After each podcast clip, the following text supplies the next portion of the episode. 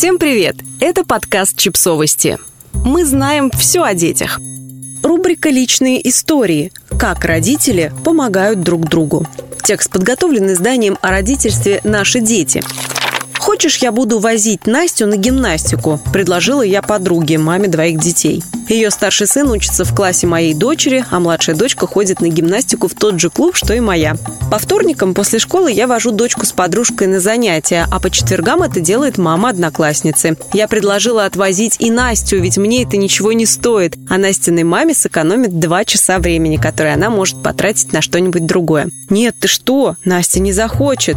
Да и я сама не смогу. Подруга отказывается, и я ее понимаю. Еще несколько лет назад, когда дочка была младше, я бы тоже ни за что не согласилась на такую схему. Я возила ее в школу и из школы, не доверяя это даже мужу.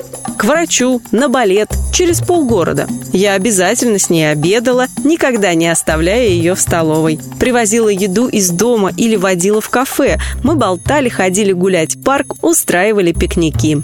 Вся моя жизнь крутилась вокруг дочери. Я не была готова принять чью-либо помощь, не хотела поручать ее никому, включая самых близких. Я правда не понимала, зачем люди берут на себя ответственность за чужих детей. Да и как можно доверить свою кровиночку чужому человеку? Мне правда казалось, что это очень важно проводить вместе все свободное время. Возможно, так оно и было.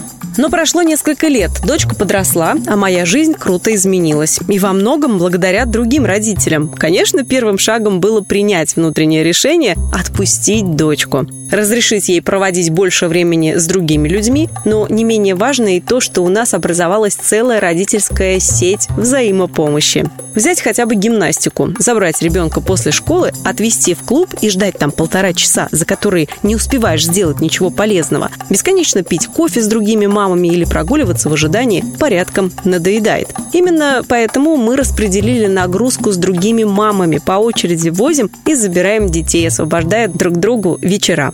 В обеденный перерыв я читаю с дочкой подружки. Ей это нужно, а с мамой получается не очень. Обе начинают нервничать, расстраиваются и ругаются. А мы с ней неплохо проводим время, ведь с чужим ребенком куда проще сохранять спокойствие. Когда у моей дочки возникли проблемы с математикой, подруга из другого города занималась с ней по скайпу. Со сказками, шутками, прибаутками. И, о чудо, все проблемы исчезли за несколько занятий. Я приглашаю подружек дочки в гости на пижамную вечеринку. Пицца, фильм, шептание допоздна. Дети счастливы, а у их родителей выдается свободный вечер. Муж частенько забирает дочку ее подружку и нашу собаку на долгую прогулку, например, в порт. А мы с ее мамой отправляемся пить кофе или по магазинам. Мою дочь тоже приглашают в гости родители ее друзей. Забирают из школы, кормят, развлекают. Прошли те времена, когда ребенок выходил из дома с ключом на шее и возвращался к обеду или ужину. От современных родителей требуется полная включенность.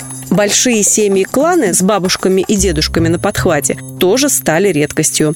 Конечно, родители, особенно мамы, супергерои – мы все можем сами. Не спать ночами, если дети болеют, помогать им с уроками, кормить домашней едой, гулять с ними, развлекать, покупать подарки, утешать, смотреть с ними их любимые фильмы и многое-многое другое. И все же наша жизнь и жизнь наших детей не становится хуже, когда в ней появляются другие люди. Их мир лишь становится шире и больше, а наш чуть менее нервным и напряженным. И когда в него приходят люди, которые могут подхватить, поддержать, забрать, подвести, подменить. Они приносят с собой дополнительные ресурсы для любви, понимания, терпеливого отношения к капризам и проблемам. Как ни странно, мы не отдаляемся, а лишь сближаемся со своими детьми, делая этот маленький шаг в сторону. Родительская солидарность и взаимопомощь – это особый вид отношений, которые помогают нам пережить нелегкие времена и в целом стать добрее и терпимее друг к другу. Подписывайтесь на подкаст, ставьте лайки и оставляйте комментарии. Ссылки на источники в описании к подкасту. До встречи!